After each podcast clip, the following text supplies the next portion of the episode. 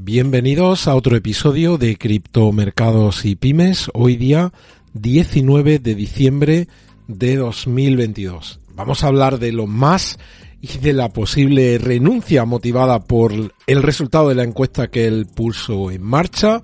Vamos a hablar de lo que está pasando en este momento en los mercados. Vamos a hablar de una noticia de adopción de Bitcoin, algunos gráficos que no os podéis perder y como siempre analizaremos el repaso de lo que está ocurriendo en, las cripto pues más representativas del mercado valiéndonos de nuestro listado de CoinMarketCap.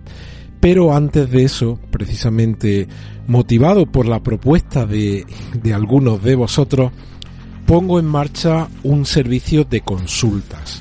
Un servicio de consultas que podéis acceder a él en la descripción de este episodio y son consultas que en principio las he programado como consultas de 15 minutos, 30 minutos, 60 minutos y una consulta que he llamado consulta urgente.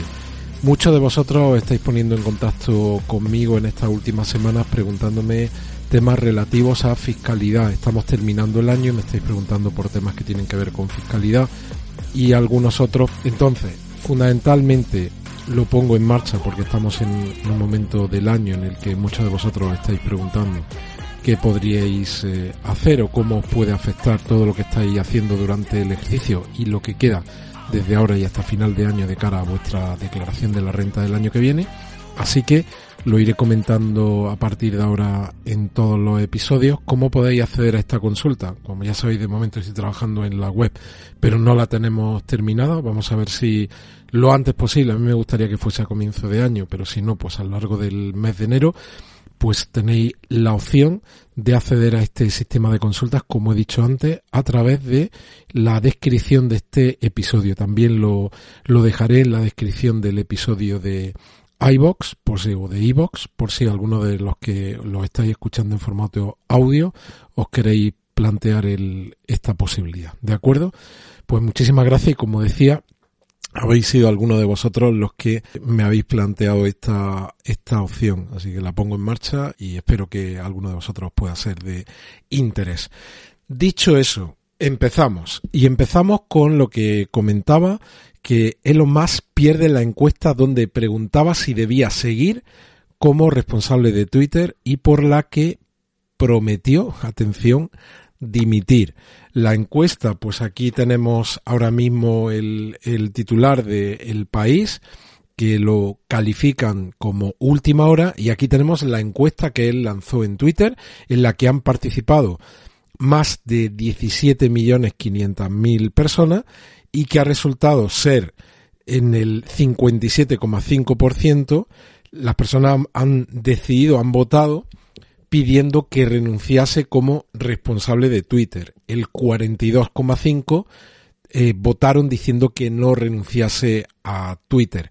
Eso pues está teniendo un reflejo, lo veis aquí en la cotización de Tesla, porque ya ha abierto el mercado y de momento esto le está, le está sentando de momento bien a Tesla, está subiendo aproximadamente un 2%, ha ido subiendo más, aunque sin embargo el mercado no está subiendo. Como veis, el Nasdaq en el momento en el que yo grabo el episodio está cayendo casi un 1%, pero sin embargo a Tesla le está sentando bien la noticia de que Elon Musk pueda marcharse de Twitter. Hay muchos comentarios respecto a esta noticia.